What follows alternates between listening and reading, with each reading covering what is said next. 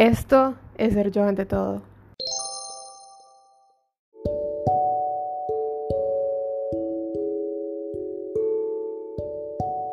Bojack Horseman es una de las mejores series de Netflix, definitivamente.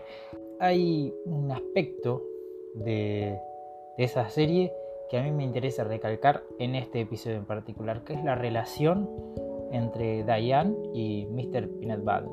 Ellos tienen una relación muy particular, pero para eso voy a meterme un poco en mi campo, que es la psicología.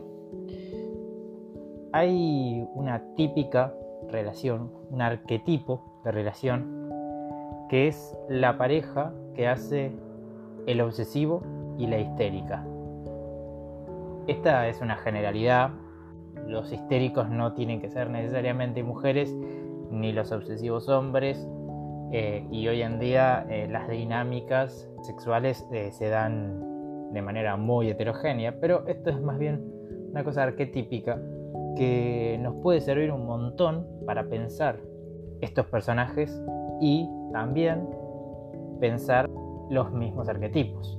El obsesivo desea satisfacer al otro. Confunde necesidad con deseo. Cree que el deseo del otro es lo que el otro reclama, cuando no es así. El obsesivo quiere ser amado y que su objeto de amor esté totalmente colmado.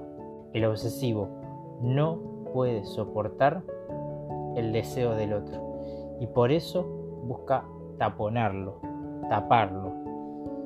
Básicamente busca no ver su falta, porque ver la falta del otro es de alguna manera ver su propia falta, su propia castración. La histérica, usando este arquetipo, es en cambio alguien que pone su deseo en el deseo del otro.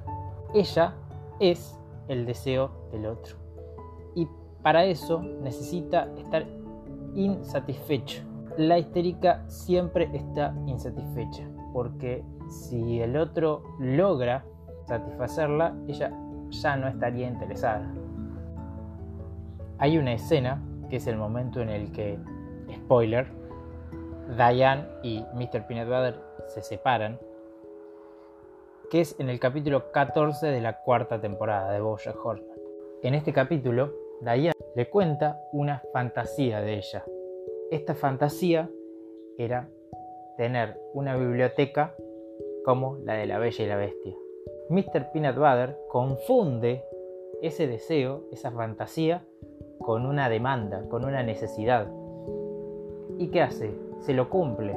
Justamente es lo que desencadena la ruptura de ellos porque Diane no quiere que le den eso que desea, quiere desearlo, quiere estar insatisfecha. Porque la estructura de Diane, al menos tomándola como ejemplo, es la de una histérica que busca poner siempre al otro en un lugar de falta.